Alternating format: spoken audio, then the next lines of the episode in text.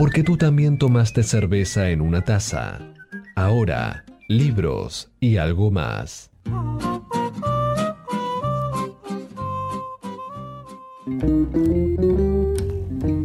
Libros, libros y algo más hoy en una fecha muy particular porque es 13 de junio.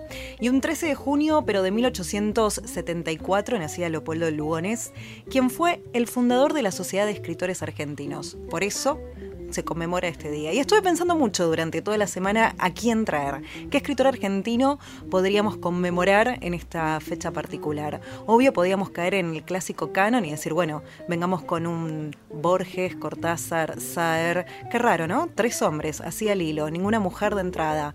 Y entonces el dilema ahí fue más grande, a quién sí y a quién no. Y eligiera a quien eligiera, uno siempre iba a caer afuera. Así que tiré toda la biblioteca argentina, esa, ese estante de, mi biblioteca de mi casa, lo tiré así, lo derramé y dije, basta. Traigo a una escritora que a mí me gusta mucho, a mi escritora preferida, ¿por qué no? Se llama Marguerite Duras, es una escritora que nació en lo que hoy se conoce como el territorio de Vietnam en 1914 y falleció en Francia, París, 1996. Sartre tuvo el tupé en algún momento de llamarla, de decirle que escribía mal. Pero en 1988 publica un libro que es El amante y conquistó así toda la literatura internacional. Además de novelista, cuentista, es guionista y directora de cine. Y si alguna vez se cruzaron con alguna de sus películas, son tan, tan particulares que seguramente no se pudieron haber despegado de la pantalla. Ya la vamos a traer eh, a tazas y libros, especialmente a Margarit Duraz. Pero hoy, y acompañados por supuesto de las tazas de nuestros amigos Pulpo Naranja, esta recomendación, una taza cargada, porque seguramente ustedes también se habrán quedado sin mate y habrán usado una taza como mate. Y ese momento eh, del mate que se conmemora siempre como con los amigos, esa bebida que se puede tomar con unos amigos, pero hoy la traje por el acto de escribir, que justamente hay un libro que publicó Margarit Duras que se llama Escribir y que está muy relacionado y ella reflexiona sobre la soledad y la escritura. Me tomé el tupé y la libertad, ¿por qué no hoy también?, de traer partecitas, fragmentos de ese libro. Y dice así, un escritor es algo extraño es una contradicción y también un sinsentido. Escribir también es no hablar, es callarse, es aullar sin ruido. Un escritor es algo que descansa con frecuencia y escucha mucho. No habla mucho porque es imposible hablar a alguien de un libro que se ha escrito. Es lo más difícil, es lo peor, porque un libro es lo desconocido, es la noche, es cerrado, eso es. Un libro abierto también es la noche. Estas palabras que acabo de pronunciar me hacen llorar, no sé por qué. Escribir, a pesar de todo, pese a la desesperación, no, con la desesperación.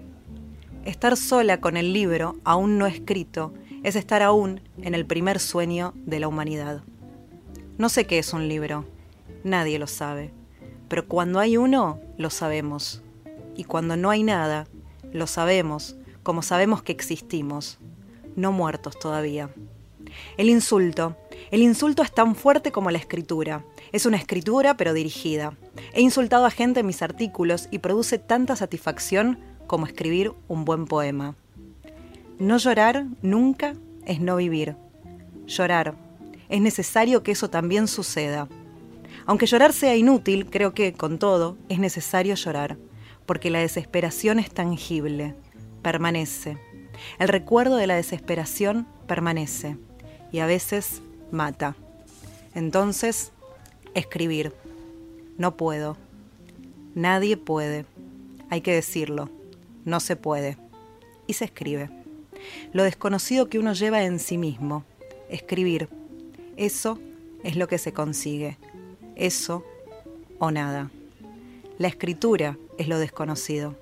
Antes de escribir no sabemos nada de lo que vamos a escribir y con tanta lucidez. Si se supiera algo de lo que se va a escribir antes de hacerlo, antes de escribir, nunca se escribiría, no valdría la pena. Escribir es intentar saber que escribiéramos si escribiésemos. Solo lo sabemos después. Antes es la cuestión más peligrosa que podemos plantearnos, pero también es la más habitual. La escritura.